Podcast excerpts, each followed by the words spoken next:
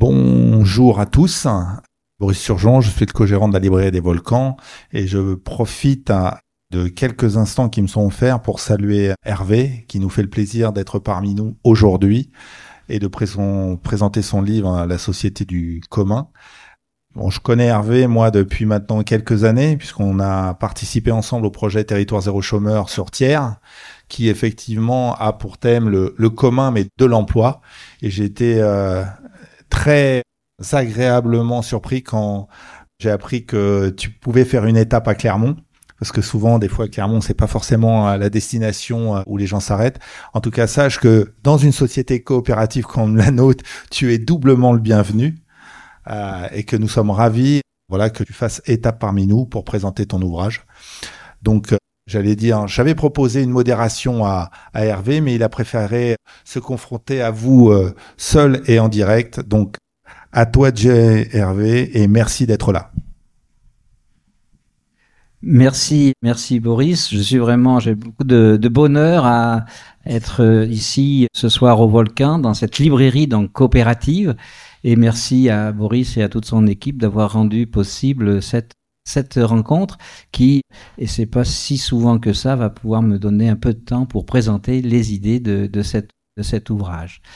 Mais avant de rentrer dans cet ouvrage et ces idées, ces, développements, je voudrais m'arrêter sur la dédicace officielle de cet ouvrage qui est à mon camarade Hamid Berkani, 1959-2018 euh, camarade, il faut l'entendre dans les deux sens du mot.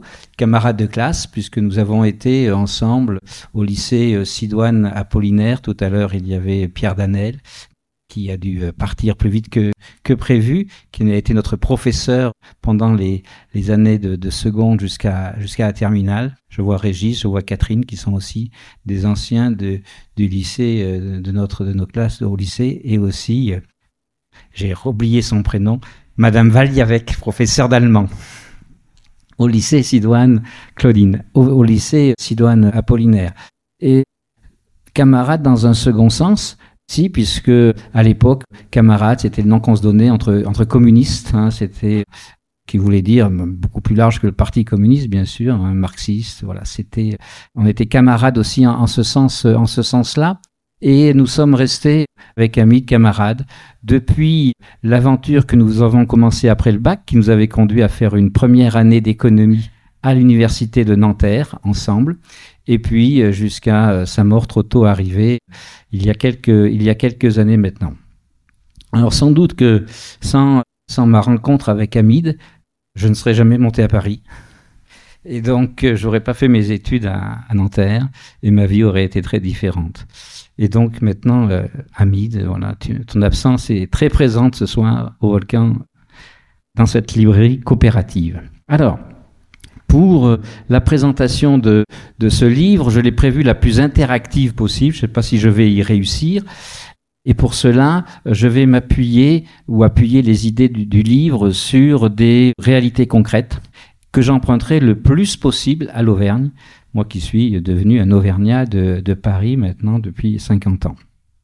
Alors, euh, ces, réalités, nous verrons euh, qu'elles vont avoir un lien avec l'économie sociale et solidaire et avec les, euh, communs. Ce livre a un point de départ qui est la lecture de notre époque avec les lunettes d'Antonio Gramsci. Antonio Gramsci, philosophe italien de tradition marxiste, qui est resté presque dix ans dans les prisons de Mussolini, où il est mort en 1937. Alors quand on chausse les lunettes de Gramsci, de sa pensée, on observe pour notre époque deux traits qui sont des traits saillants de notre époque. Le premier, c'est la prise de conscience croissante des dysfonctionnements de notre système et qui prise de conscience entraîne sa remise en cause à ce système, de ce système. Et ces dysfonctionnements, c'est bien sûr ce qui est de l'ordre des dérèglements climatiques, toute la dimension écologique, avec aussi la baisse de la biodiversité, la, raréfaction des, ressources, mais c'est aussi pas seulement des dysfonctionnements de nature écologique, aussi des dysfonctionnements de nature sociale.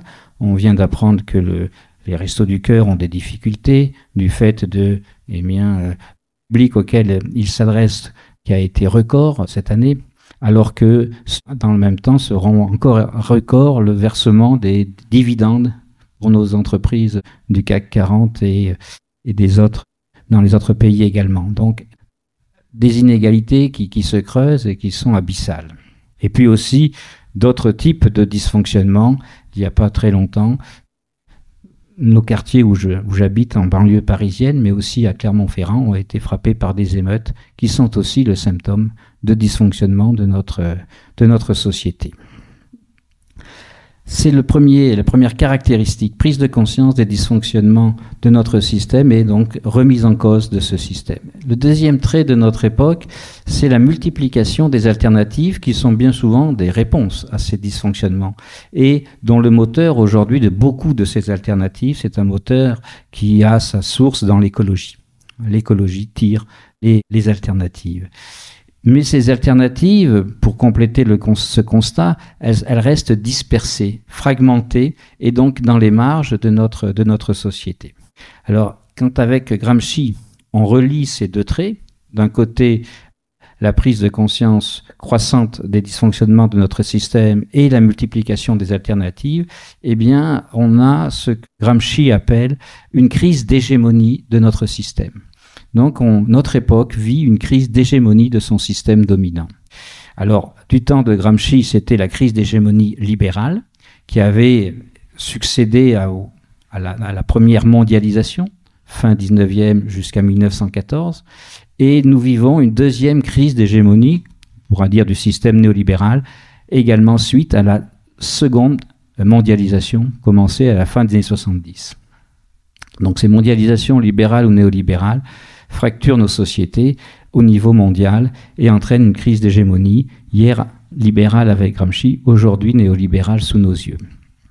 Alors, le, par rapport à cette, à cette crise d'hégémonie du système, on peut identifier trois grands scénarios de réponse à cette, à cette crise d'hégémonie. Le premier, c'est le scénario réactionnaire qui va en quelque sorte s'appuyer convoquer les nations et bien souvent tisser avec la religion. Lors de la précédente élection euh, présidentielle, Zemmour était un, de, de ces leaders de cette solution réactionnaire. Il y a la solution ultra-technologique. C'est pas très grave si finalement on va vers la fin de l'habitabilité de la Terre, puisque les technologies nous permettront d'aller habiter d'autres planètes. Ça, c'est euh, Elon Musk, après Zemmour. Et puis, troisième scénario, c'est le scénario révolutionnaire qui propose une rupture avec notre système dominant, auquel il faut bien lui donner un nom, le système capitaliste, avec lequel système les deux précédents scénarios ne proposent pas de rupture. Alors ce scénario réactionnaire, eh bien, ce livre tente dans une forme d'essai, de le, nourrir, de le développer avec la perspective de la société du, du commun. Et là encore, on peut cédé de Gramsci pour, euh, par rapport à ce scénario révolutionnaire, dire combien l'intellectuel, pour Gramsci, doit jouer un rôle important par rapport au développement de ce troisième scénario. L'intellectuel euh, organique. Alors je reviendrai sur ce terme, sur sa définition dans un petit moment, mais. Pour Gramsci, l'intellectuel organique ce qui est une originalité dans la tradition marxiste matérialiste, de faire jouer un rôle important à l'intellectuel dans l'évolution révolutionnaire. pourquoi l'intellectuel organique a un rôle important à jouer pour Gramsci?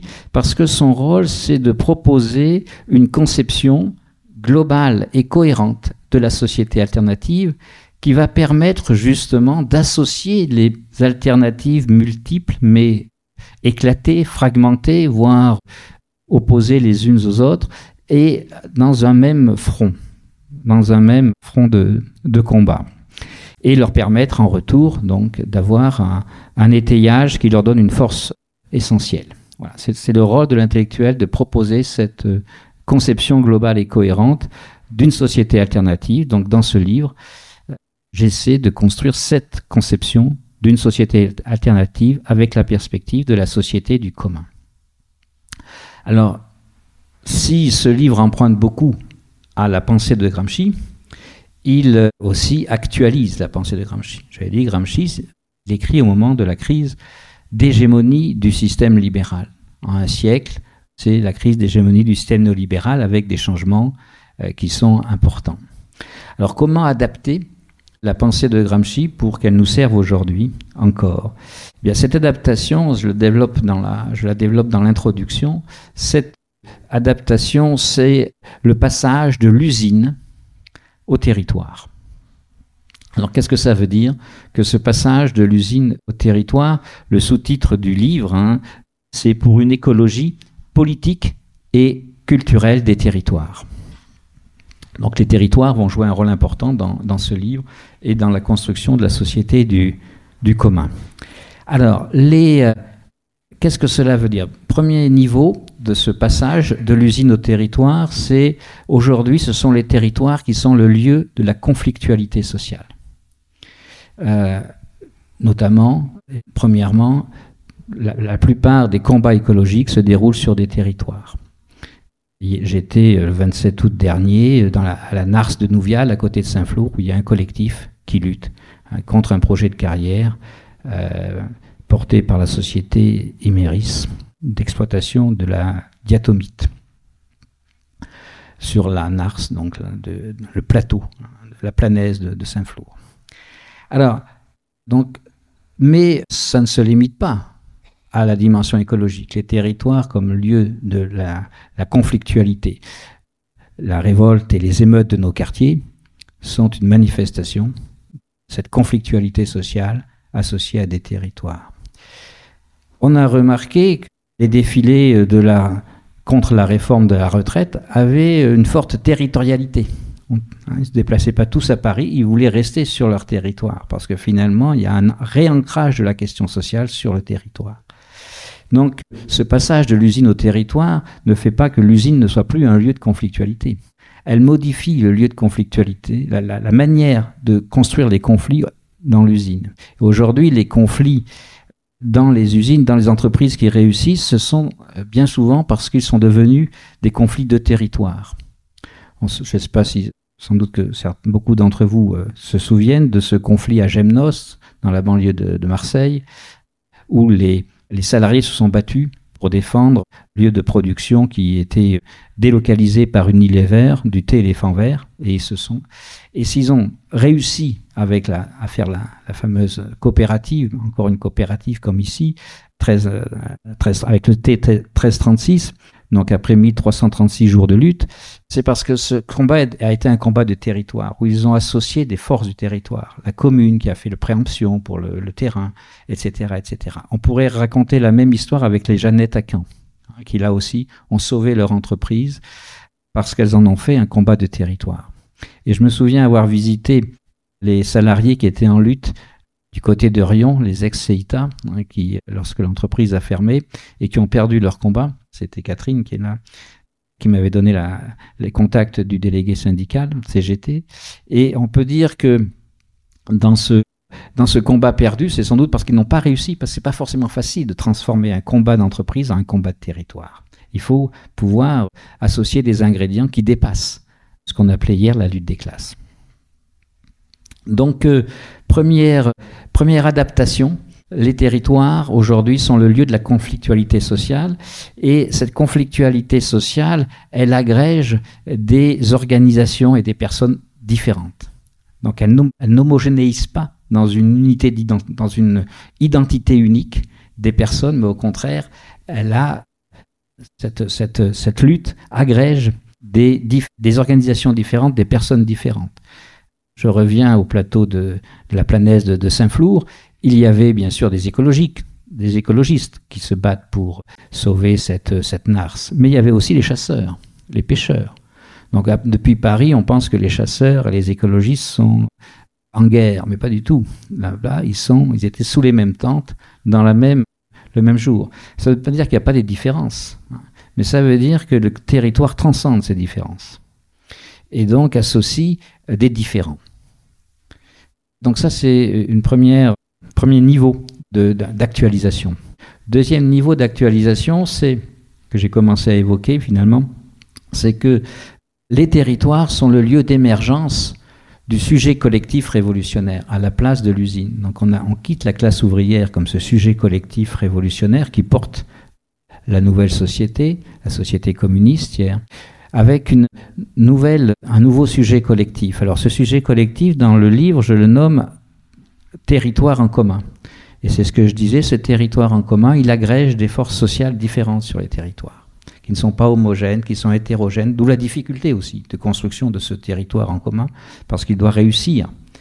Et c'est ce que je disais avec les, salariés de, de, Gemnos, les Fralib, ou avec les Jeannettes, associer des acteurs différents du territoire pour pouvoir mener un combat au nom du territoire.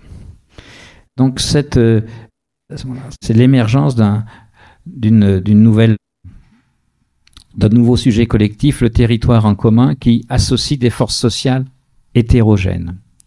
Alors, lorsque on fait ces deux actualisations, je peux revenir à la définition de l'intellectuel organique. Qu'est-ce que c'est chez Gramsci l'intellectuel organique? Alors, il l'oppose à l'intellectuel abstrait ou idéaliste. C'est pour ça que je vous ai dit que je prendrai beaucoup d'exemples concrets pour étayer mes idées. Euh, l'intellectuel organique, celui qui est relié aux forces sociales en lutte et qui construit des alternatives. Et Gramsci nous dit que l'intellectuel se relie à ces forces sociales avec passion et sentiment. Et depuis dix ans maintenant, je suis un intellectuel organique qui se relie à ce que j'appelle les amis des communs sur les territoires, alors sur mon territoire, à l'université de Paris-Vallée Paris de la Marne, hein, où nous avons créé depuis maintenant quelques années un pôle territorial de coopération économique, et donc où nous développons un modèle alternatif de développement pour notre territoire dans un milieu périurbain euh, avancé, mais aussi, Boris l'a rappelé, ça a été l'occasion de notre rencontre, d'autres territoires comme celui de Thiers, où je suis impliqué dans l'expérimentation territoire zéro chômeur, et d'autres territoires aussi en France, le plus souvent, mais aussi par exemple dans le, au sud de Bucarest, un territoire dans la zone de Varac, où avec mon ami Jelou Chaskai, on a on s'est engagé dans le développement de la coopérative Carrefour de Varac. J'y reviendrai peut-être euh, à la fin de mon, de mon propos. Donc l'intellectuel organique, c'est pour moi, se relie, et c'est parce qu'il se relie à ces forces sociales du territoire qu'il va pouvoir proposer une conception globale et cohérente à même d'associer ces alternatives. Et le fait de s'y relier avec passion et sentiment ne fait pas que ce livre euh, ne fait pas de ce livre quelque chose en dehors du registre de la science. Ce livre, c'est bien de la science mais elle se fabrique avec des liens qui sont des liens aussi de passion et de sentiment. Mais ce livre propose des hypothèses et des démonstrations, et c'est l'histoire qui finalement tranchera pour savoir si, si cette perspective de la société du commun a bien réuni les conditions pour avenir, pour advenir. Donc c'est l'histoire qui, qui tranchera le, la perspective que ce livre porte. Après ce propos un peu euh, de départ, hein, puisqu'il s'agissait d'un point de départ. La première, ce que nous dit Gramsci, hein, la première exigence, c'est d'associer les alternatives qui sont aujourd'hui désunies.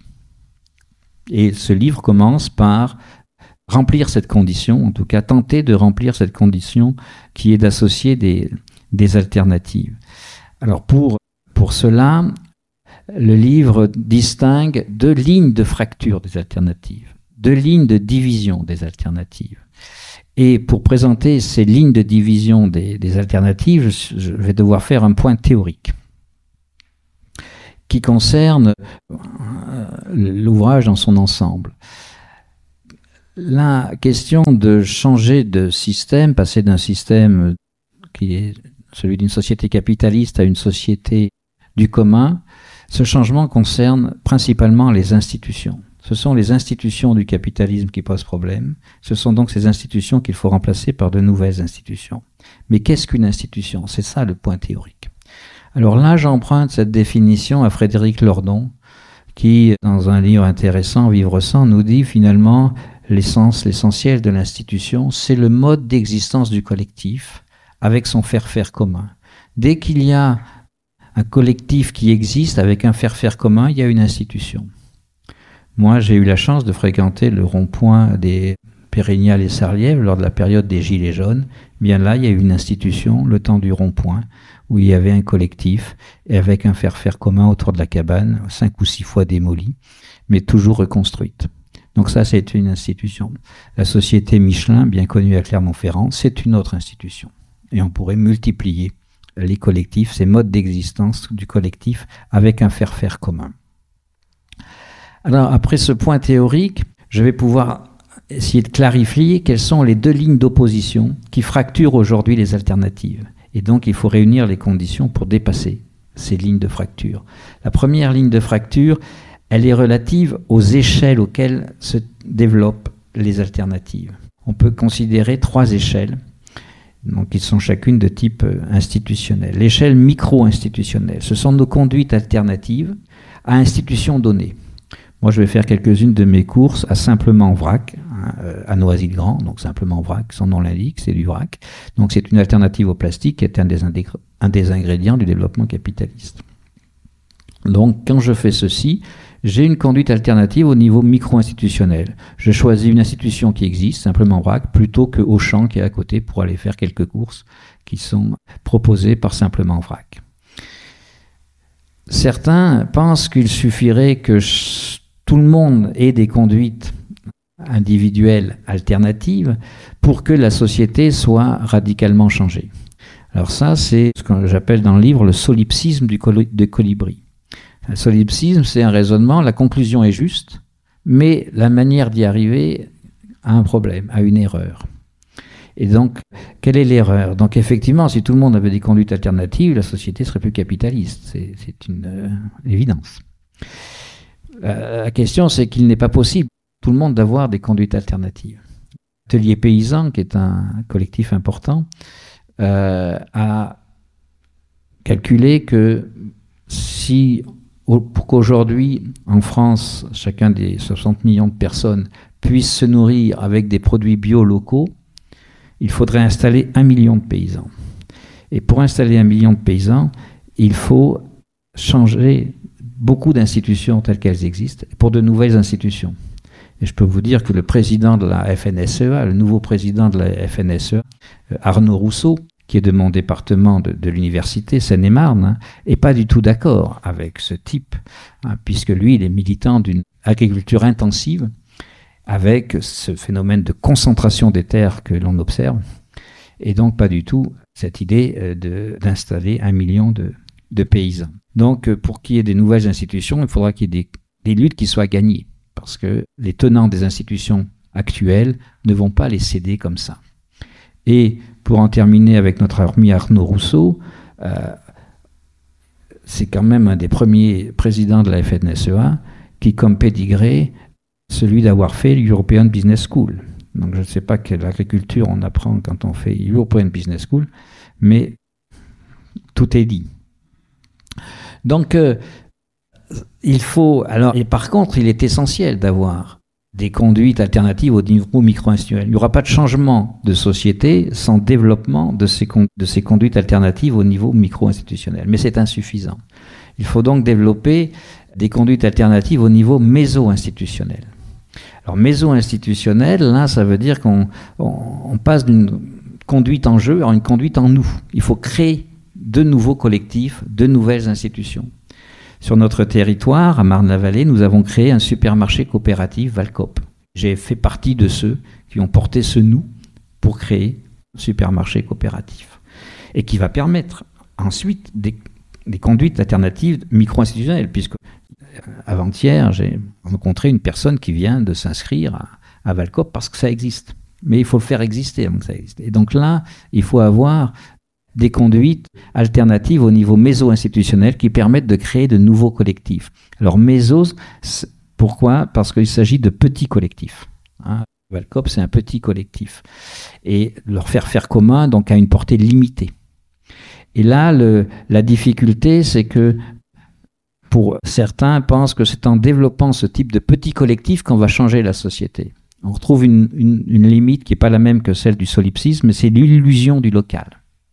Là, on passe à côté du point que souligne Lordon, c'est la question de la puissance.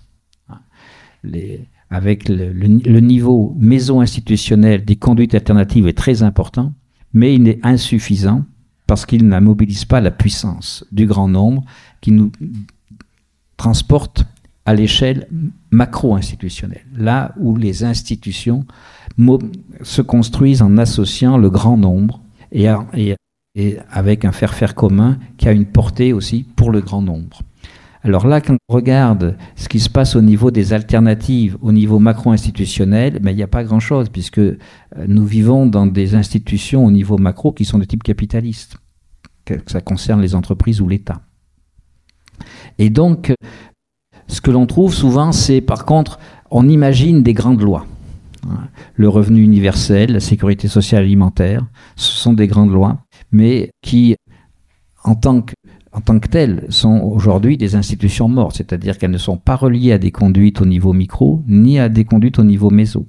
Et donc, il faut pouvoir associer ces trois échelles euh, pour pouvoir avancer dans l'association des alternatives et euh, leur apporter un poids, une efficacité plus importante. Donc, comment articuler les échelles de ces alternatives, c'est la question. Alors peut-être que certains ont des propositions pour illustrer ce que je viens de dire. Si je vous pose quelle alternative êtes-vous, c'est-à-dire euh, qui pourrait me dire ici sa conduite alternative, alors en la situant au niveau micro, méso, macro, j'ai dit que bon, euh, mais micro ou méso, je pense que vous avez des conduites alternatives de ce type-là. Peut-être que quelqu'un voudrait nous en faire partager.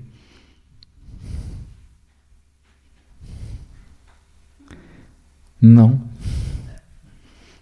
Bon. Je pose souvent cette question à mes étudiants. Et ce qui est frappant, ils ne sont pas tous jeunes, parce qu'il y a aussi des étudiants en formation continue. Hein. Mais c'est que les étudiants qui viennent vers des formations d'économie sociale et solidaire, en tout cas, les conduites alternatives qui donnent souvent au niveau micro, parfois au niveau méso, elles sont très en lien avec l'écologie. Je covoiture, je trie mes déchets, je ceci, cela. C'est très en lien avec l'écologie. Donc ce qui montre aujourd'hui cette place particulière de l'écologie dans les conduites alternatives et dans la manière de se positionner par rapport aux conduites alternatives. La deuxième ligne de fracture des aujourd'hui des alternatives, elle concerne leurs enjeux. Alors là, l'association est encore plus redoutable par rapport aux conditions à réunir. On peut aujourd'hui distinguer trois grands types d'enjeux auxquels se rapportent les alternatives. Le premier, c'est l'enjeu historique, on va dire, euh, de la question sociale, c'est-à-dire du travail contre la domination du capital. Ça, c'est deux siècles d'histoire. Et c'est une histoire qui continue, qui a toujours une actualité. Mais c'est plus le seul enjeu, et de loin, de très loin, des luttes aujourd'hui et des alternatives.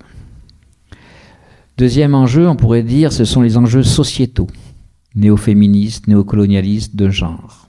Alors, il y a souvent une querelle entre ces deux enjeux par rapport aux alternatives. Souvent, ceux qui se rangent du côté de la question sociale critiquent ceux qui sont portés par d'autres enjeux au nom du communautarisme, hein, contre l'universalisme du travail ou de la donc c'est une première ligne de fracture que, l'on voit. Et puis, euh, il y a un troisième enjeu qui renforce les fractures, c'est l'enjeu écologique. Hein, les enjeux écologiques, qui euh, aussi, avec euh, souvent on avait un, pour un peu de manière caricaturale, d'un côté l'augmentation des salaires, de l'autre côté les petits oiseaux. Donc évidemment, c'est pas la même chose. Et c'est pas du tout les mêmes sociologies, les mêmes profils sociologiques qui sont engagés souvent dans ces différentes luttes avec ces différents enjeux. Alors pour penser l'association de ces alternatives qui se déploient à ces différents, par rapport à ces différents enjeux, il y a un concept, c'est celui d'intersectionnalité. C'est ce concept que je mobilise aussi dans ce livre, mais en disant qu'au carré, puisque ce concept d'intersectionnalité, il a été construit pour associer les deux les alternatives, en tout cas pour penser les dominations confrontées d'un côté aux enjeux sociaux et de l'autre aux enjeux sociétaux. Et donc au carré pour intégrer aussi les enjeux écologiques. et puis aussi pour aller au-delà des dominations, mais du côté des émancipations. C'est bien de lutter contre les dominations, mais il faut pouvoir créer des espaces dans lesquels vivre une émancipation. C'est pas la même chose. L'espace de la lutte que l'espace de la construction de nouvelles, euh, nouveaux rapports sociaux qui permettent l'émancipation. Donc cette idée ici, c'est celle de l'intersectionnalité au carré de toutes les émancipations. C'est ça qu'il convient de, de réussir. Et le livre, son hypothèse qu'il fait, c'est que aussi bien pour les enjeux, cette intersectionnalité au carré de toutes les émancipations, que pour les échelles, leur articulation, leur association requiert, suppose d'atterrir dans les communs. C'est en atterrissant dans les communs que s'opérera et que s'opère déjà, parce qu'il y a déjà quand même des avancées du côté de ces articulations et de ces connexions entre, au niveau des échelles aussi bien qu'au niveau des, enjeux. Et l'idée du livre, c'est de montrer en quoi atterrir dans les communs permet cela, et qu'aujourd'hui atterrir dans les communs peut donner l'idée de décoller vers la société du commun. Hein, c'est-à-dire, donc c'est un peu les deux temps qui, qui vont articuler le reste de mon propos. Atterrir dans, je vais quand même un peu, atterrir dans les c'est pas de l'eau de Volvic alors évidemment, ici, hein, c'est un exemple local hein, de, voilà, du conflit par rapport à l'eau, hein, de l'usage de l'eau, par rapport à la rareté d'une ressource. Et peut-être que je vais filer cette, cette question de, de l'eau. Euh, pour un, atterrir dans les communs, aujourd'hui, ça veut dire deux choses. Première chose, ça veut dire atterrir dans un mouvement d'idées qui porte les communs, qui pense les communs. Et ce livre participe à ce mouvement d'idées qui pense les communs, qui propose des conceptions des communs et qui veut diffuser l'idée des communs. Et puis, ça voudra dire, dans un deuxième temps, on verra qu'attirer dans les communs, c'est aussi attirer dans des réalités. Il y a les idées et puis il y a les faits. Et on verra ce que veut dire alors aujourd'hui, quelles sont les réalités des communs. Ancienne étudiante me rappelait qu'à Tours-sur-Mémont, faisait partie au niveau méso-institutionnel hein, d'un commun, d'une réalité de commun. Alors, par rapport à cet atterrissage dans les idées, le prix Nobel décerné à Elinor Ostrom, alors c'est sans doute pas un hasard, c'est la première femme hein, qui s'est vue décerner le prix Nobel d'économie Pierre Danel est parti, qui a été mon premier professeur d'économie en seconde au lycée Sidoine Apollinaire. Et euh, donc depuis 69, il le sait hein, sans doute, est décerné le prix Nobel, qui n'était pas un prix Nobel, hein, puisque 69, c'est pas la liste des prix Nobel, elle date de 1902, je crois.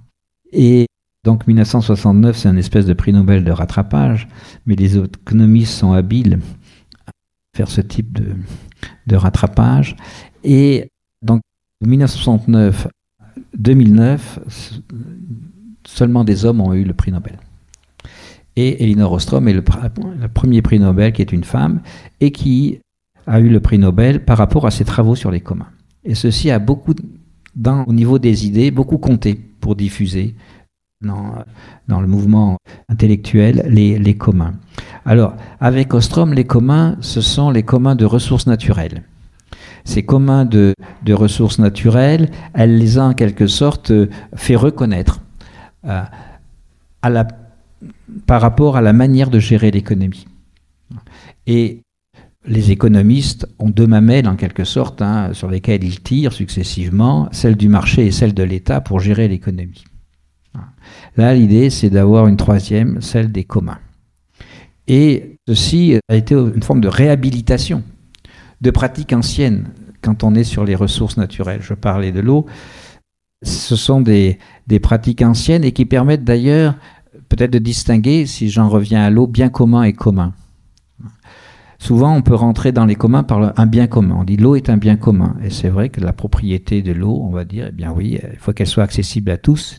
Elle a des propriétés telles que il faut qu'elle soit accessible à tous. Mais ceci n'en fait pas un commun. Pour qu'il y ait un commun, il faut que le bien commun soit géré par une communauté. Et c'est pas tout. Si c'est Wolfi qui s'occupe de l'eau, c'est géré par un marché capitaliste. C'est pas géré par une communauté. Ça peut être aussi l'État qui s'entend bien pendant longtemps pour déléguer à des entreprises capitalistes la gestion de l'eau.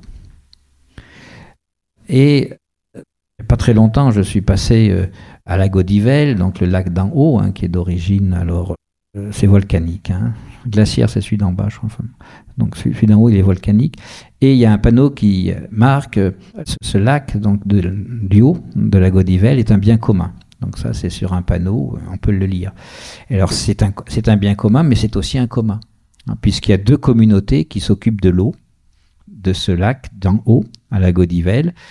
La communauté municipale, mais il y a tellement peu d'habitants à la Godivelle qu'il n'y a pas beaucoup de différence entre la, l'équipe municipale et les habitants. On est dans une démocratie des plus directes. Et, et puis il y a aussi la société de pêche. Et donc un commun, ça a des règles. Vous pouvez pas vous baigner dans le lac de la... Il faisait très chaud, on aurait bien eu envie de se baigner, mais non, on peut pas se baigner parce que la communauté impose des règles hein, et qui fait que pour garder la qualité de l'eau, on ne peut pas se baigner. On, ne peut pêcher que si on est membre de la société de pêche. Donc ça, c'est des communs traditionnels qui sont des communs un peu fermés. Hein. Je me souviens, et là je regarde Alain, que j'avais un vieux copain enfin qui vit toujours lui, euh, qui, avait qui a grandi à Pardon, sur la commune de Saint-Genis-Champanel. Et lui, il avait un très mauvais souvenir des communs. Quand je lui racontais mon histoire des communs, il m'a dit oh, les communs, moi, alors, j'en ai pas un bon souvenir. Là, en l'occurrence, c'était pas l'eau, c'était la forêt, les bois du côté de Pardon. Et donc, c'était les biens sectionnaux. Régis aussi connaît ça. Euh. Alors lui, pourquoi il avait un mauvais souvenir? Bien parce qu'il y avait donc, une communauté. Donc là, c'est pas la commune. Commune, c'est Saint-Genis-Champanel. Là, c'est Pardon. Donc c'est une communauté qui fixe ses propres règles d'usage de, du bois, et notamment des coupes de bois. Et notamment, classiquement, dans ces communs dans le Massif central, une des règles, c'est qu'on ne peut pas vendre le bois. Hein, c'est pour un usage personnel, non commercial. Et, mais euh, il y avait une autre, règle à Pardon. C'était que pour pouvoir avoir, pour que chaque famille de Pardon puisse avoir accès à la coupe de bois, hein, il fallait qu'elle s'engage et faire sonner les cloches du clocher du village pendant une semaine. Et alors il se trouve qu'à Pardon, l'église n'est pas au cœur du village, mais elle est sur une butte. Et c'était Vivi avait la corvée d'aller faire sonner pendant une semaine les cloches de l'église, donc il en avait un mauvais souvenir. Mais on voit que ces communautés traditionnelles, il y avait des règles qui étaient, qui étaient celles-là. Évidemment, ces communautés, depuis, euh, ont disparu. On peut plus s'appuyer sur ces communautés aujourd'hui pour faire vivre les communs. Et donc, quand on aujourd'hui regarde toujours les communs par rapport à ce mouvement d'idées, on peut parler d'un nouvel âge des communs où les communs sont au-delà de ces communs anciens des ressources naturelles. Aujourd'hui, les communs, on les pense aussi bien ben, l'emploi, hein, Boris l'a dit, hein, l'emploi, la santé, la culture, l'alimentation, l'énergie. Ce sont autant de manières, de, domaines dans lesquels on pense les communs. Donc, euh, ce nouvel âge des communs, en étendant à toutes finalement les ressources qui, font nos, rapports sociaux et nos rapports économiques, transforme le commun en, lui donnant une portée politique, puisque finalement le commun, on peut le penser pour toutes les réalités de notre vie économique et sociale, ça peut devenir un principe de société. Donc le nouvel âge des communs euh, porte avec le commun un principe de, de société, d'organisation de la société. Mais ces communs, on va dire nouvelle génération, qu'on appelle aussi communs urbains, communs sociaux, ils ont des différences avec la manière de penser les communs traditionnels. La première de ces différences, c'est, j'ai dit tout à l'heure un peu, ce sont plus des communautés d'identité, hein, mais des communautés de singularité. Alors ça peut être un peu contradictoire de penser qu'une communauté, ça produit des singularités. Eh bien, des communs aujourd'hui, urbains, sociaux, qui se développent. La ZAD de Notre-Dame-de-Lande est un exemple de ces communs où finalement la communauté s'organise pour que chacun puisse faire autant que possible ce qu'il veut. Et donc, euh, avec cette communauté de singularité qui est aussi une communauté de projet. Hein, c'est-à-dire, euh, ceci n'est possible que parce que le, voilà, le commun est, un projet. Le commun, dans cette notre particularité du, commun, c'est qu'il n'est plus enfermé sur le local. Aujourd'hui, euh, que ce soit la forêt, l'eau, ce sont des communautés qui s'organisent souvent localement, mais qui considèrent que leur la question de l'eau ou la question de la forêt, c'est une question mondiale. Et donc le concernement est mondial.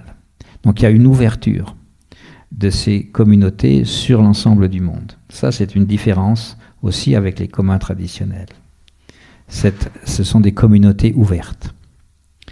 Et puis, troisième grande aussi nouveauté, originalité de ces nouvelles façons de faire commun, c'est que ces communautés ne sont plus seulement des communautés d'humains. C'est les humains et les autres humains. Donc ce sont des communautés du, vivant. Donc ça aussi, c'est quelque chose qui construit de manière différente le politique. C'est-à-dire que les autres humains ont aussi une voix dans le débat, dans la délibération. Et qui est une voix qu'il faut faire parler. Donc euh, voilà pour le atterrir dans les communs aujourd'hui avec le nouvel âge des communs, c'est une nouvelle manière de penser quand même ce qu'est une communauté du commun. Et aussi avec cette idée qu'elle porte un principe d'organisation de toute la société. Alors maintenant, on va atterrir, euh, ça sera moins idyllique, dans la réalité des communs aujourd'hui. Euh, ce que dans la conception marxiste de Gramsci, on appelle l'infrastructure. Alors, dans le livre, je prends comme commun, comme exemple d'infrastructure, la Doom, hein, puisque la Doom, je ne sais pas si on peut acheter des livres en Doom à la librairie Les Volcans.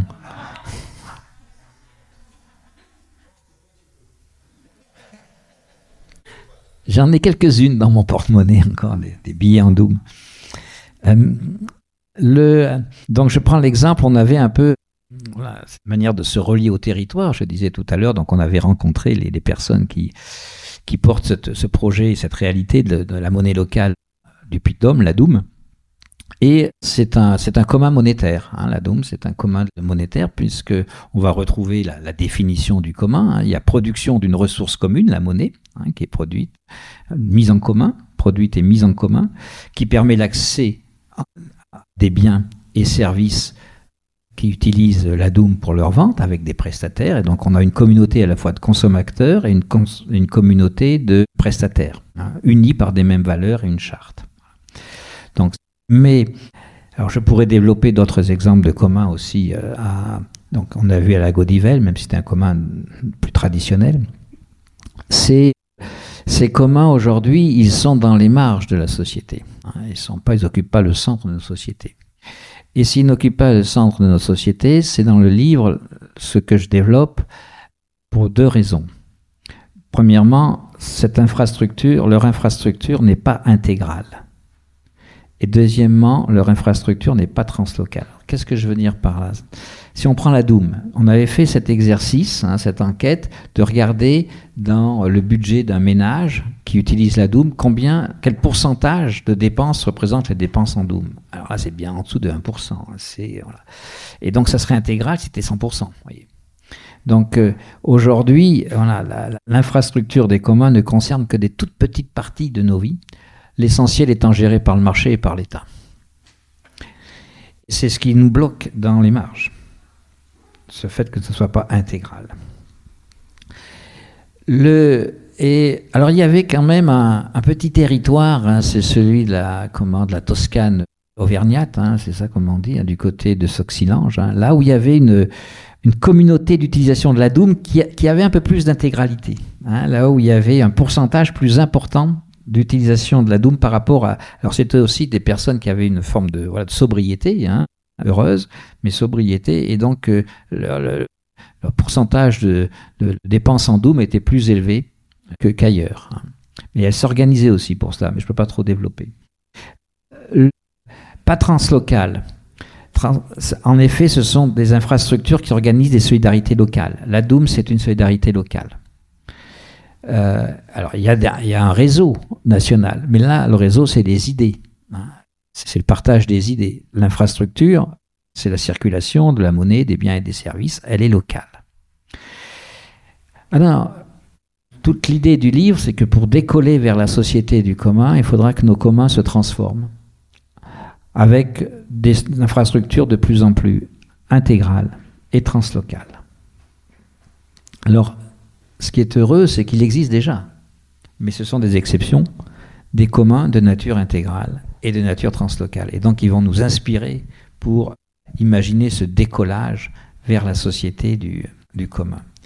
Alors, dans le livre, je prends deux exemples. Je ne sais pas s'il en existe en Auvergne, de communs à infrastructure intégrale. La ZAD Notre-Dame-de-Lande et la communauté l'Escarpeau, euh, Emmaüs à, l'Escarpeau, du côté de, Pau. Je vais, prendre euh, je vais prendre le commun de la ZAD de Notre-Dame-des-Landes. Pourquoi c'est une structure intégrale? Parce que là, notamment le temps de la lutte, mais encore en partie après, les personnes qui organisent ce commun, en organisant ce commun, organisent la plus grande partie de leur rapport de vie. L'essentiel de leur rapport au monde est organisé sous la forme d'un commun. L'alimentation, l'habitat, la santé, la culture, il y avait une bibliothèque, même l'école, il y avait une école interne à la ZAD. Donc il y avait vraiment une, l'ensemble des, des, domaines de la vie des personnes qui vivent là était pris sous ce même principe du commun. Et donc ce commun avait une structure intégrale. Et ce qui est intéressant, c'est d'observer que lorsque le commun a une infrastructure intégrale, il, se transforme, il connaît une transformation, il devient une institution politique. J'ai parlé d'institutions tout à l'heure. Parmi les institutions, il y en a des particulières qui sont les institutions politiques. Elles sont particulières parce que ces institutions, elles produisent, Michelin, il ne produit pas du droit et des lois, il produit des pneus. Une institution politique, c'est une institution qui produit du droit et des lois. Et la ZAD, sur son territoire, elle produit le droit. Hein. et elle a une gouvernance qui lui permet de produire le droit du vivre ensemble sur son territoire. Et l'ensemble du vivre avec des conflits, hein, notamment avec les chiens. Bon, il y a eu des conflits importants, puisque les chiens qui divaguaient, ils divaguaient dans les cultures, ils pouvaient manger des agneaux, donc il y a eu des conflits. Un hein. c'est pas l'absence de conflits. Hein. Donc ça a été géré dans la douleur, cette affaire. Et pour qu'il y ait un accord, une règle commune qui émerge, qui ne se fait pas sans parfois, bah, si vous faites, vous allez devoir quitter ce territoire. Donc la communauté de singularité, vous voyez, euh, n'est pas, c'est pas sans contrainte. Et c'est important là d'avoir cette transformation. Aujourd'hui, sans doute que le commun qui porte l'institution politique la plus importante, c'est le Chiapas. Hein, c'est au Chiapas qu'on a une société organisée avec une infrastructure du commun et une institution politique du commun. Donc autant de comment autant de Gramsci dont je parlais tout à l'heure, c'était la référence, hein, c'était la révolution bolchevique. Et ce qui en a suivi, aujourd'hui, c'est plus le Chiapas qui fait la référence. Le, donc voilà, ça c'est important de, de retenir cette, cette propriété du commun euh, quand il devient intégral, il devient une institution politique. Mais vous voyez, une, institution politique qui n'est pas l'État. Et donc il va y avoir un rapport à l'État à considérer, euh, qui n'est pas forcément celui de la ZAD Notre-Dame, qui était contre l'État, puisque l'État était contre la ZAD.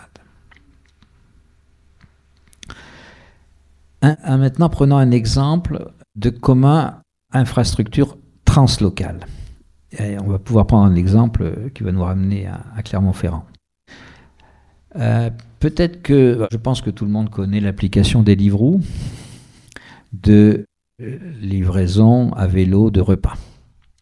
Alors il y a une application alternative, peut-être qu'elle est moins connue, Copcycle. Hein. Copcycle qui vient de la rencontre j'ai encore un peu de temps, il faudra que j'accélère, qui vient de la rencontre lors de Nuit debout à Paris, hein, d'étudiants en informatique et justement de livreurs, des livreaux pas du tout contents de leur sort. Et ils se sont associés pour créer une application euh, Copcycle. Alors cette application, c'est une coopérative, comme la librairie ici, et coopérative où euh, le, avec le, sous, copyleft. Donc on peut reproduire sous certaines conditions le, développement de cette application. Mais surtout, on ne peut avoir accès en tant que livreur à cette euh, application de livraison à vélo pour avoir des clients auxquels aller porter les repas que si on est une association ou une coopérative. Donc l'idée, c'est qu'il va y avoir des, communautés locales. Et donc à Clermont, il y a une communauté locale. Qui connaît le nom de la communauté locale Est-ce qu'il y en a déjà qui ont fait appel à cette communauté locale qui est une association qui va devenir coopérative?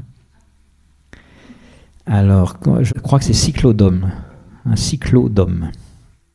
Donc ne faites plus appel à Deliveroo ou à Uber mais à Cyclodome qui alors pourquoi c'est translocal? Eh bien parce que vous avez, alors là c'est translocal par le, moyen du numérique, hein, qui a un rôle important dans le translocalisme, hein, puisque vous avez une application qui est aujourd'hui déployée au niveau quasiment mondial, hein, puisque vous avez de ces, il y en a une à Clermont, mais il y en a en Australie, en Amérique du Sud, en Amérique du Nord et en Europe. Et c'est parti de France, donc il y en a beaucoup en France. Mais ça, c'est. Et donc vous avez ici une infrastructure qui associe des solidarités locales et une solidarité quasi mondiale. Donc ça, c'est un, ressort important pour pouvoir avoir une portée euh, qui est à l'échelle mondiale, puisque la société à déconstruire, elle est mondiale, et la société à reconstruire, elle sera mondiale. Donc le, translocalisme est un élément très important de l'infrastructure des communs si, pour arriver à, cette, à cet horizon. Alors, donc décoller maintenant la dernière partie, décoller vers la société du commun, c'est imaginer comment les communs pourraient se transformer pour se déployer à travers des structures de plus en plus intégrales et de plus en plus translocales et se substituer aux institutions du capitalisme. Alors, dans ce livre qui est situé, la, on pourrait dire la piste de décollage, c'est ce que j'appelle dans le livre l'ESS, donc l'économie sociale et solidaire en commun. Alors l'ESS, sans doute que pas mal d'entre vous connaissent à peu près ce que c'est, donc euh, on va beaucoup en reparler l'année prochaine, puisqu'il va y avoir une révision de la loi 2014, hein, puisqu'on va pour les 10 ans, donc on ne sait pas s'il y aura un haut commissaire ou pas, puisqu'il ne vous a pas échappé qu'on a perdu notre secrétaire d'État avec Marlène Schiappa, mais le portefeuille ESS est retombé avec Olivia Grégoire, mais il y aura peut-être euh, haut commissaire qui va être nommé, euh, ou une haut commissaire qui va être nommée, et qui va s'occuper de réviser la loi relative à l'ESS à l'occasion de ces 10 ans. Donc l'ESS, du point de vue de sa définition, c'est l'ensemble hein, des associations coopératives et mutuelles et, fondations. Voilà ce que c'est l'ESS, l'économie sociale et solidaire. Alors quand on regarde l'ESS avec les lunettes des communs, sous le prisme des communs, on va faire éclater l'unité de l'ESS. Hein, cet ensemble là que on a construit de manière unitaire va perdre son unité. Va perdre son unité parce qu'on va avec les communs regarder l'ESS en tant qu'économie et non pas qu'organisation. Association, c'est pas une économie, c'est une organisation. En tant qu'économie, les communs vont faire éclater l'ESS en trois familles, deux qui sont satellisées par le capitalisme néolibéral et une qui est en résistance par rapport à ce capitalisme néolibéral. Une première ESS qui est satellisée par le capitalisme néolibéral, c'est l'ESS financiarisée. J'ai vu qu'à côté, il y avait le MGEN, euh, donc euh, les banques coopératives, bien sûr, sont aux premières loges de cette ESS financiarisée. Le, crédit coopératif a été un des plus cités dans les Panama Papers. Donc, euh, ESS financiarisée. Mais aussi les grandes coopératives agricoles et de l'agroalimentaire. Elles dépendent beaucoup des marchés financiers. Deuxième ESS satellisée par le capitalisme néolibéral, c'est ce que j'appelle l'ESS à minima. C'est celle qui est satellisée par l'État néolibéral. L'État néolibéral se caractérise pour une de ses caractéristiques, c'est que pour l'État néolibéral, la solidarité est un coût à minimiser. Après, on s'étonne qu'il y ait des restrictions pour les couches ou pour les gâteaux dans les EHPAD, mais ça, c'est une conséquence logique du néolibéralisme, hein, puisqu'il faut minimiser le coût de la solidarité.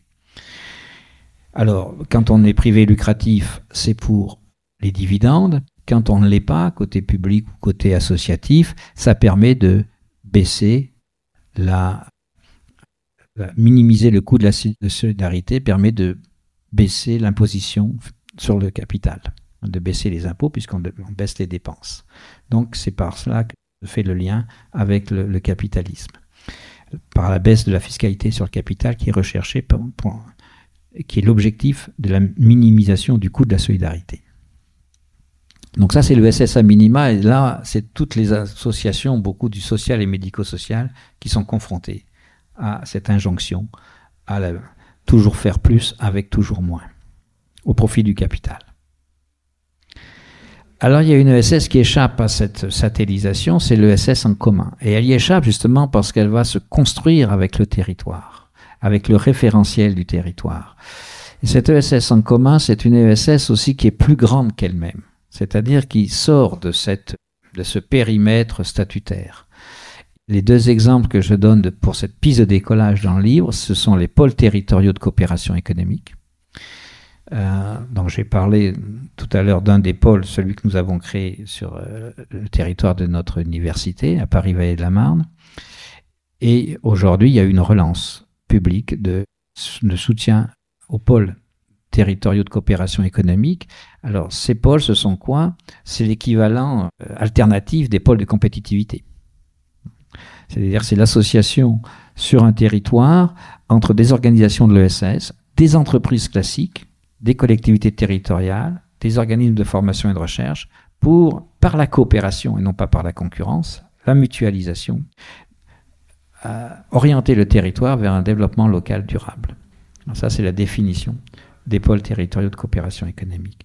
Et puis un deuxième, aujourd'hui, une deuxième réalité dans l'ESS qui va dans ce sens de l'ESS en commun, ce sont les expérimentations de territoires zéro chômeur de longue durée, qui associent sur les territoires aussi ces organisations différentes, hétérogènes. On retrouve hein, cette dimension de communauté hétérogène pour ici répondre à la fois à un objectif d'activité sur le territoire et un objectif d'emploi décent il y aura le 17 octobre, euh, ici même, une rencontre, hein, puisque le 17 octobre, c'est la, journée, mondiale contre la misère hein, qui a impulsé ATD Monde.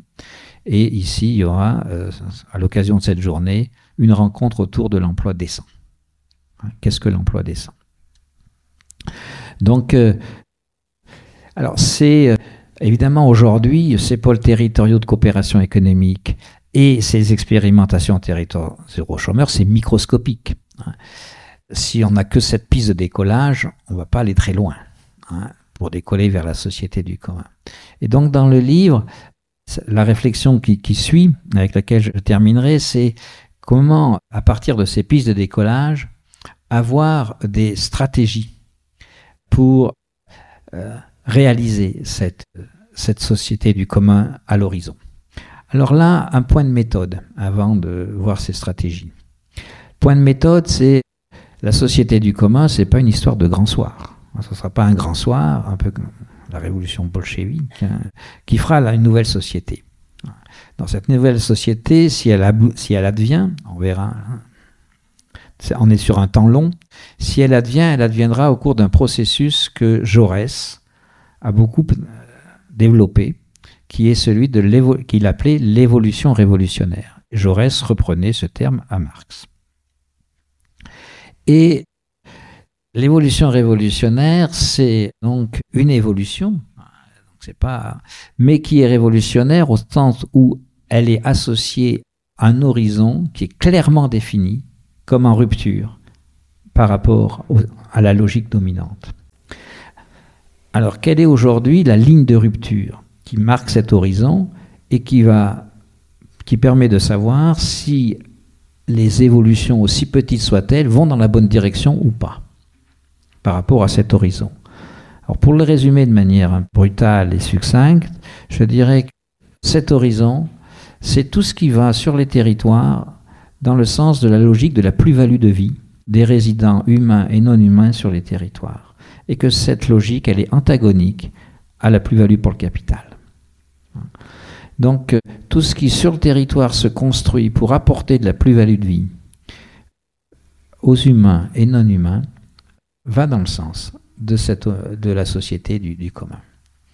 Et que c'est la logique même des communs aujourd'hui de développer ce qui va dans le sens de cette logique.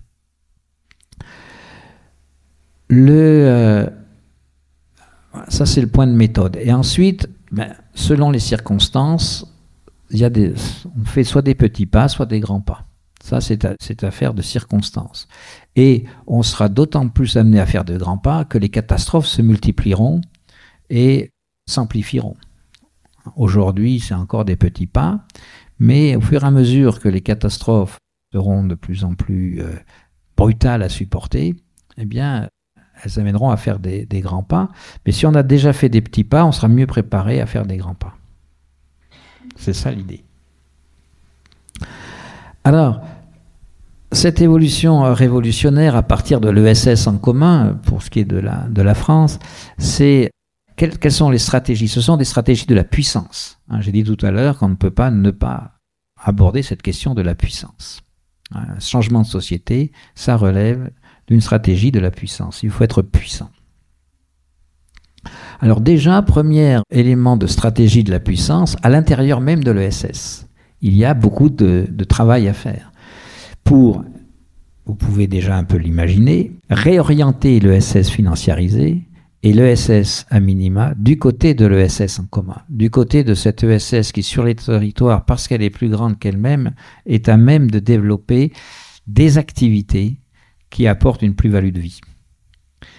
Alors, là, il est fondamental que, notamment les, grandes banques de l'ESS, les banques coopératives de l'ESS, puissent apporter leur concours financier, cette évolution, vers des territoires gouvernés par la plus-value de vie, qui ne se calcule pas de la même manière que la plus-value pour le capital. Donc, euh, et là, avec euh, avec des amis euh, d'ailleurs de, la, place du colonel Fabien, on avait euh, imaginé, mais ça reste d'ailleurs d'actualité, un projet de loi d'expérimentation hein, qui était qui s'appelait Entreprise de territoire et Nouvelle démocratie. Et pour, pour faire ces entreprises de territoire, on avait besoin de financement. Et donc on avait imaginé, c'était l'article 12, je crois, de cette loi, de ce projet de loi d'expérimentation, qu'on avait présenté au Sénat, d'ailleurs, avec Pierre Laurent. Et euh, on avait imaginé un fonds territorial. Donc la possibilité pour les collectivités territoriales de mettre en place un fonds territorial abondé par la Banque de France, qui peut imposer d'ailleurs aux banques de second rang de faire crédit. Donc là, la Banque de France a ce pouvoir-là, elle peut l'utiliser. Et donc les banques de l'ESS devraient être là en ligne de, sur le devant de la scène pour apporter leur concours aux projets de territoire lorsque ces projets sont des projets de plus-value de vie. Donc là, et avec une délibération démocratique sur ces projets, puisque on voit bien qu'on ne va pas être tous d'accord sur qu'est-ce que c'est la plus-value de vie sur un territoire. Ce qui est intéressant, on voit avec la NARS de Nouvial, c'est que les chasseurs, les pêcheurs et les écologistes se mettent assez d'accord sur ce qu'est la plus-value de vie sur leur territoire. Donc, et c'est pas la même calcul que Imris, qui est quand même détenu par le groupe bruxellois Lambert, hein, donc un des plus grands investisseurs institutionnels, dont la logique est celle de la plus-value capitale. Donc, euh, c'est très concret. Hein, ce dont on parle, la plus-value de vie sur la NARS. Mais c'est très concret aussi sur un territoire comme celui de Thiers. Hein. Quand vous avez des personnes qui ont retrouvé un emploi dans une BE, on voit la plus-value de vie que cela apporte. Et c'est une plus-value de vie qui est connectée à des enjeux écologiques, avec la ferme de Lucien, ferme bio. Donc tout ça, c'est comment on multiplie et comment donc on. Et là, il y a un premier concours des banques de l'ESS. Et qui commence à venir, parce qu'on a quand même, bon, ce sont des mastodontes, évidemment, si on prend le crédit agricole avec Casa, côté au CAC 40, bon, c'est des mastodontes du capitalisme financier. Mais à l'intérieur, il y a des personnes qui sont des alliés. Donc il faut aller les chercher. Et donc on commence à travailler avec le crédit mutuel, parce qu'il y a des alliés pour financer les territoires différemment. Donc là, il y a un enjeu euh, essentiel. C'est la même chose avec les mutuelles. Il y a aussi un enjeu avec les mutuelles et aussi avec les grandes les, coopératives agricoles et de l'agroalimentaire. Donc ça, c'est une première stratégie. La deuxième stratégie, toujours à l'intérieur de l'ESS, donc on, commence déjà, enfin, première, c'est à l'intérieur de l'ESS, c'est euh, pour les, ce que j'ai appelé l'ESS à minima, ces associations qui sont sous l'injonction de baisser le coût de la solidarité qu'elles produisent, c'est de se désatelliser de l'État néolibéral pour réorienter l'État social pour en faire un partenaire des communs. Donc aujourd'hui, l'avenir de l'État social, c'est une mutation pour en faire un partenaire des communs. Alors là, je vais donner un exemple pour montrer ce que ça peut vouloir dire, qui n'est pas d'Auvergne, mais qui est de cette jolie région, le, pays de Loris, en forêt d'Orléans. Il y a eu là, euh, ce dont je parle, c'est une illustration de ce dont je parle. Des associations se sont regroupées à partir d'un problème. C'est souvent un problème qui fait une solution alternative. Le problème, c'est celui de la désertification médicale de ce territoire et qui des conséquences les plus graves, les plus dommageables pour les personnes en situation de fragilité, notamment les personnes en situation de handicap dans les associations qui les hébergent. Parce qu'il n'y a plus d'offres de soins et donc ces personnes doivent aller dans des hébergements à 100 km, elles perdent le lien avec leur famille en termes de ce que j'ai appelé plus-value de vie. Là, on est dans la moins-value de vie. Donc, euh, ils se sont regroupés, euh, ils ils se sont associés avec la commune, qui a donné un terrain, et ils ont créé avec l'ARS une maison pluridisciplinaire de santé pour que une offre de soins soit disponible. Parce qu'on peut avoir l'état social, mais s'il n'y a pas d'offre de soins sur le territoire, rembourser ce qui n'existe pas ne sert à rien. Donc il faut pouvoir avoir une offre de soins.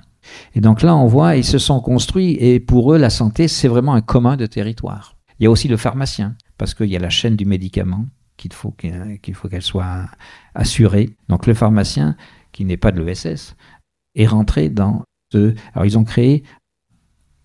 Comment ça s'appelle c'est un... Le C, c'est un... De coopération, groupement, G, groupement de coopération euh, sociale et médico-sociale, GCSMS. Ils ont créé ça pour regrouper tous ces acteurs et faire de la santé un bien commun, de nouveau accessible sur le territoire. On peut dire la santé c'est un bien commun, mais s'il n'y a pas une communauté qui s'en occupe, ce ne sera pas un commun. Donc là, il y a une communauté qui, a émergé, qui s'en est créée. Et on voit que là, l'État, eh bien l'État social, il a pivoté du côté d'un État partenaire des communs. Parce qu'il a financé, l'ARS a financé quand même une partie de la, de, cette maison de la pluridisciplinaire de santé. Donc ça, c'est les deux stratégies au sein de l'ESS pour euh, renforcer cet ESS en commun, les grandes entreprises, et faire pivoter l'État néolibéral actuel vers un État social rénové avec les communs. Troisième stratégie, c'est celle qui concerne la grande entreprise. Alors là, on a des débats avec les communs. Est-ce qu'on peut mettre ensemble les communs, la grande entreprise et les communs? Donc j'ai eu ce débat à la Nars de Nouvial le 27 août dernier. Euh, donc euh, c'est pas une stratégie sans risque, bien sûr. Mais il me semble qu'il est possible de faire pivoter, y compris la grande entreprise, du côté de la plus-value de vie sur les territoires, dans un rapport de force. Mais euh, la grande entreprise, là aussi, il peut y avoir des alliés euh, du côté de la grande entreprise pour qu'elle puisse s'associer. Alors, dans le livre, je prends un exemple qui est contestable, mais enfin, qui m'a valu des débats houleux à Bucarest, en tout cas, qui est celui de la coopérative Carrefour de Varac. Donc, cette coopérative Carrefour de Varac, donc c'est voilà, c'est Carrefour Roumanie, qui a créé cette coopérative avec quatre maraîchers locaux. Alors pourquoi?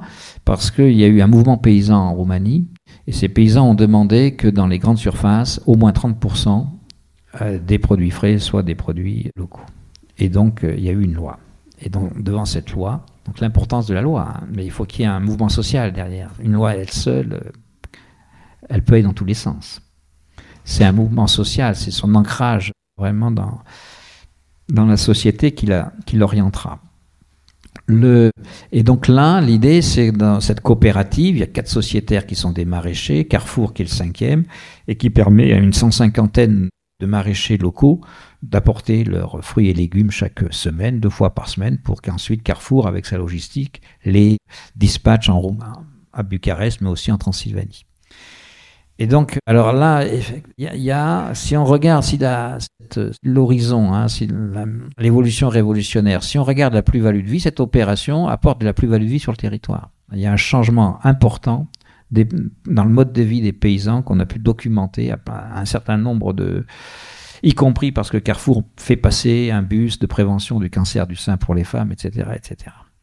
Donc il y a, alors évidemment, Carrefour fait ça, c'est aussi parce qu'il est contraint par la loi déjà, on l'a vu, et puis euh, c'est, il s'en sert en termes de RSE. Donc, et là c'est au cas par cas. Hein, voilà. Donc euh, pour ce qui est du territoire de Varach, il y a une capture de plus-value de vie. Voilà, ça on peut le documenter. Mais c'est pas sans risque. Alors l'idée, c'est que finalement, ce risque, eh bien, il est minimisé si les territoires en commun sont suffisamment forts pour encercler la grande entreprise. Cette stratégie, c'est la stratégie d'encerclement de la grande entreprise, où elle n'a plus d'autre choix que euh, de mettre son activité au service, et c'est parce que la grande entreprise a euh, un avantage technique dont il faut pouvoir utiliser, il faut pouvoir utiliser, mais dans le sens de la plus-value de vie pas dans le sens du capital, de sa rentabilité sous forme de dividende. Et donc, là, l'idée que j'avais émise, mais bon, c'est encore une fois, c'est une idée pour discuter à Saint-Flour. Bon, tout de suite, elle a, elle a chopé, mais bon, il faudrait quand même peut-être poursuivre cette idée pour la discuter de manière plus approfondie, c'était de dire, bon, ben, vous avez Imris, qui a déjà acheté 70 hectares de cette NARS, qui même si la communauté de Saint-Flour est contre dans son plan, euh, voilà, euh, comment ça s'appelle, le PLU, enfin, elle a, elle a, elle est contre l'exploitation. Mais euh, Imri, c'est déjà à Murat. Hein. Il a déjà une carrière à Murat, à côté de Saint-Flour, mais la carrière arrive en fin de vie.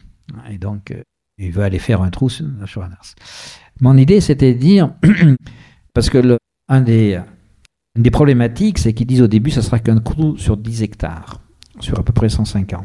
Mais on ne sait jamais ce que ça va devenir ensuite.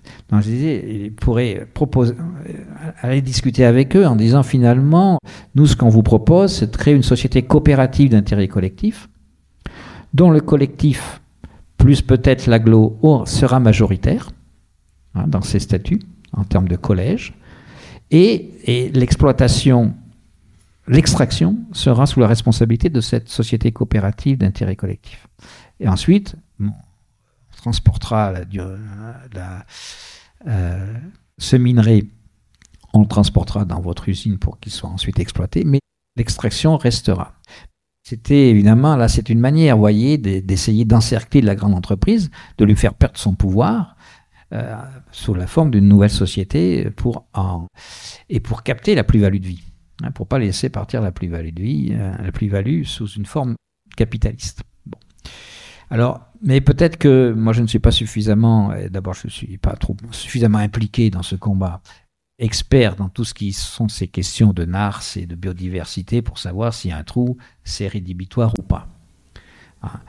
Dans le livre, je, souligne ce beau combat de Douardidoul. Donc Douardidoul en breton c'est terre sans trou. Hein, ils se sont battus contre permis exclusif de recherche minière qui avait été acheté par une société à capitaux australiens Versicam. Hein. Et au bout de 3 à 4 ans d'un combat de jour et nuit pour empêcher cette société de commencer à, regarder ce qu'il y avait dans le sous-sol pour voir si son exploitation pouvait être intéressante, eh bien, le ministre de l'économie actuel, le maire, c'était Macron en tant que ministre de l'économie qui avait vendu le, permis de, exclusif de recherche minière, le maire a produit un décret de découragement et donc de dédommagement de Versicam, et cette forêt bretonne restera une forêt euh, sans trou, d'Oarlidoul.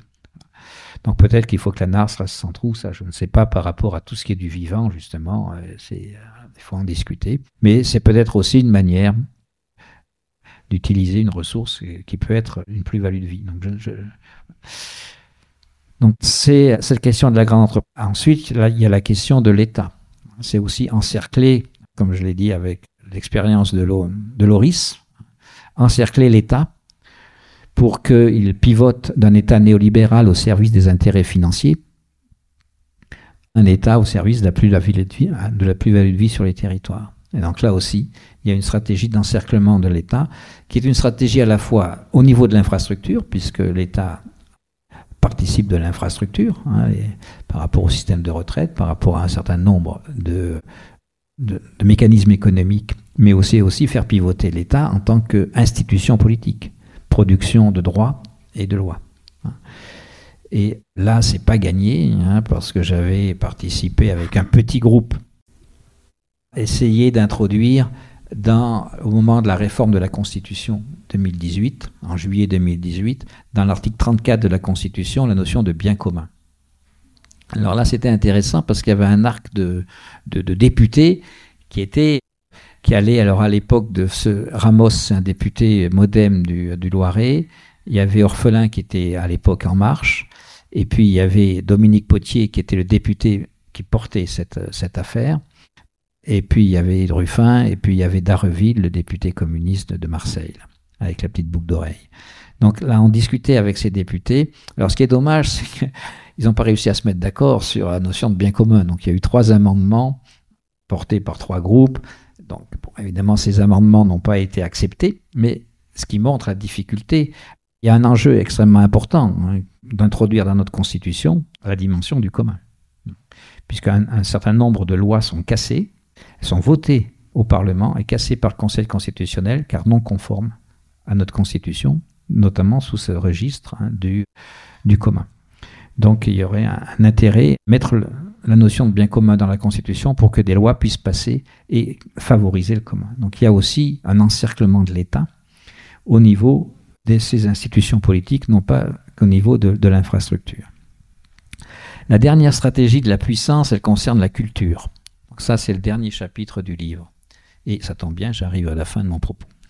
Alors, le dernier chapitre du livre, il porte sur la culture. C'est un enjeu majeur dans la stratégie de la puissance. Il faut sortir de la culture néolibérale dans laquelle on baigne. Euh, je prends plusieurs exemples de ça dans le livre. Et les communs peuvent aider. Et là aussi, il y a beaucoup d'alliés. Les communs peuvent aider la culture à sortir de cette orientation financiarisée, d'une culture financiarisée, avec la spectacularisation notamment de la culture. Alors, de deux manières. D'abord, ça peut être une démarche des artistes eux-mêmes. Il y a déjà des artistes qui ont une démarche artistique qui est celle des communs. C'est ce qu'on appelle l'art en commun. Alors, c'est un art qui notamment se caractérise par le fait qu'il il se produit en dehors des lieux estampillés artistiques il a une extériorité. Alors un, des, un des projets, un de ces, de ces réalisations artistiques que je mentionne, c'est celle de deux artistes en Angleterre qui ont fait ce projet d'un bateau en commun. Donc ils ont fait une annonce amener des bouts de bois, mais des bouts de bois qui vous sont chers, qui racontent une histoire, et avec tout ça, on va construire un bateau. Donc ils ont été dans un hangar, ils ont, évidemment, les artistes, ils savent pas construire un bateau, ils ont été chercher des architectes, tout ça, puis ils ont raconté une histoire. Donc là, l'artiste, c'est aussi un, un conteur, hein. c'est quelqu'un qui va permettre de raconter une histoire, et donc il y a juste 1200 bouts de bois identifiés qui ont permis de, de construire un bateau qui a, qui a, été sur la Tamise et qui est un, voilà, un projet artistique et, qui fait un commun. Hein, C'est-à-dire qu'évidemment, là.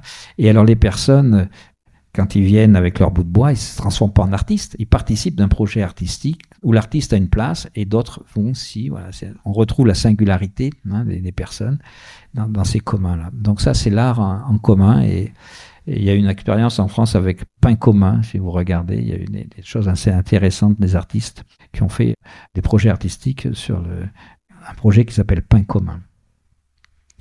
Et puis la deuxième possibilité pour l'art de, rejoindre la, la culture, de devenir euh, ici un renfort pour les, pour les communs, c'est cette fois non pas le point de départ du côté des artistes, point des, des communs. Les communs dans les sociétés traditionnelles étaient très liés à la culture. Je prends l'exemple dans le livre des moissons. Hein, les moissons, dans le temps ancien, c'était un, un, commun. Hein, la moisson, c'était un temps de travail commun. Les machines n'avaient pas voilà, faisait pas tout, et donc il fallait que tout le monde s'y colle, hommes, femmes, et même enfants. Et c'était un, deux, trois semaines bien difficiles, mais c'était aussi un temps où on s'amusait le plus. Donc il y avait à la fois, on travaillait le plus et on s'amusait le plus. Et il y avait toute une fête. Toute une fête. Et alors j'avais dans une archive, c'est un petit un, village du côté de la d'Angers, où il y avait donc euh, par rapport à, la festivité, le matin c'était messe et l'après-midi c'était théâtre. Et on voit donc, euh, j'ai pas retrouvé quels étaient le théâtre qui s'y jouait, mais voilà. Donc il y avait aussi cette idée d'une culture commune avec des pratiques artistiques liées à l'activité.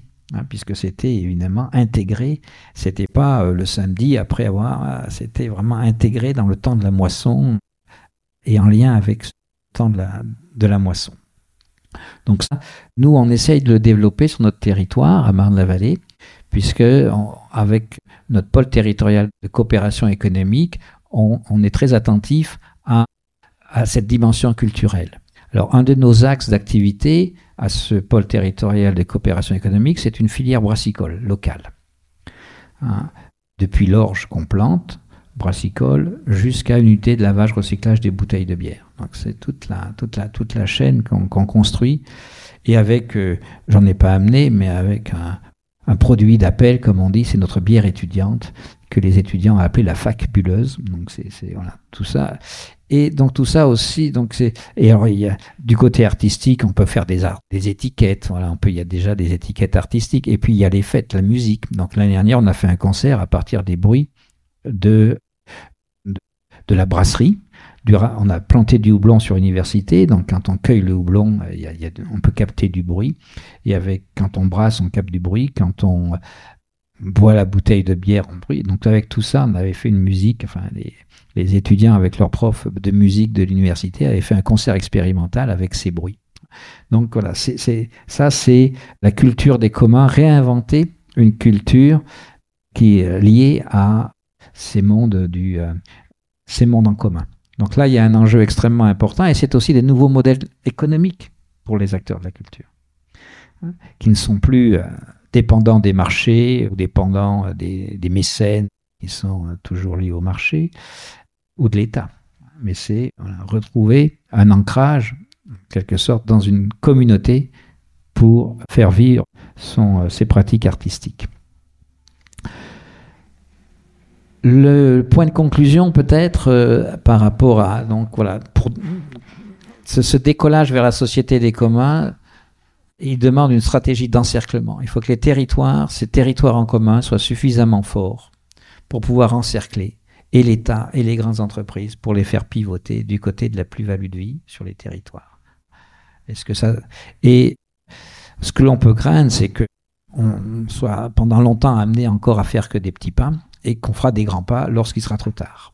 Ça, c'est peut-être euh, euh, ce que point de conclusion, c'est donc à l'occasion de ce livre, puisqu'il parle beaucoup des territoires avec mon éditeur, mes éditrices d'ailleurs, les, à l'occasion de la sortie du livre, on, a mis en place un tour de France et d'ailleurs, des, territoires solidaires et en commun.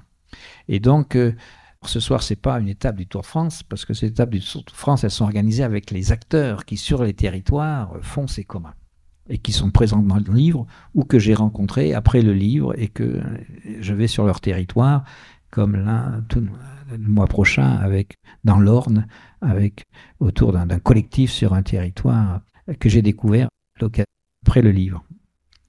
Et ce qui ressort de ce Tour de France, donc il a commencé à Bordeaux, j'ai été à, Roumanie, été aussi à, Bologne en Italie, mais été aussi à Saint-Étienne, à Thiers. Il y a eu une étape à Thiers avec les amis de la municipalité et les amis de Territoire Zéro Chômeur, j'en vois ici. Et euh, ce qui ressort, ce qui m'a frappé en tout cas, j'ai encore quelques étapes à faire, mais jusqu'ici, c'est l'importance que revêt la question de l'alimentation pour la fabrique de ces territoires en commun. Je pense que dans le livre, c'est pas mentionné, hein, mais je pense qu'en termes de stratégie aujourd'hui, en termes la question de la, la question de l'alimentation, c'est de la production, transformation, distribution, consommation. C'est tout ça l'alimentation. Et ceci sur les territoires, aujourd'hui, voilà, c'est un, un, enjeu qui est de plus en plus ressenti avec les cantines scolaires, avec, enfin, il y a beaucoup d'entrées. Euh, et je pense que c'est un levier important pour faire basculer les territoires vers des territoires en commun que d'avoir un investissement, d'avoir aujourd'hui. Et les, forces vives, beaucoup des forces vives sur les territoires se portent sur ces questions, beaucoup portées par les femmes d'ailleurs. Donc il y a aussi cette, pour revenir à l'intersectionnalité des luttes, hein, on voit que dans ces questions-là, il y a beaucoup, le leadership est souvent un leadership féminin. Et donc il y a effectivement toute une là, une, quelque chose de frappant de voir combien aujourd'hui, sur les territoires, les forces vives pour aller vers ces territoires en commun, elles sont souvent sur ce registre de construire une alimentation différemment par rapport au mode de production-consommation capitaliste et qui passe par cette, une, construction locale qui, euh, qui, qui fait l'objet de beaucoup d'investissements et qui peut être attaché, évidemment, là, le translocal, c'est la sécurité sociale alimentaire. Parce que là, la sécurité sociale alimentaire, elle permet d'avoir, d'associer ce qui est de l'ordre du local, d'ailleurs, à l'ordre du national, mais du mondial, puisque finalement, cette sécurité sociale alimentaire, elle est impensée au niveau du, monde. Donc ça, c'est quelque chose que je voulais partager pour, finir avec vous, cette, cette importance qui, quand on va sur les territoires, aujourd'hui, est revêtu par euh, cette, euh, tout ce qui se joue euh, autour de, de l'alimentation, qui fait l'objet d'un investissement des personnes et des, des, acteurs sur les, sur les territoires, qui voilà, donne une, un peu une, une lueur d'espoir sur laquelle je voulais finir. Merci.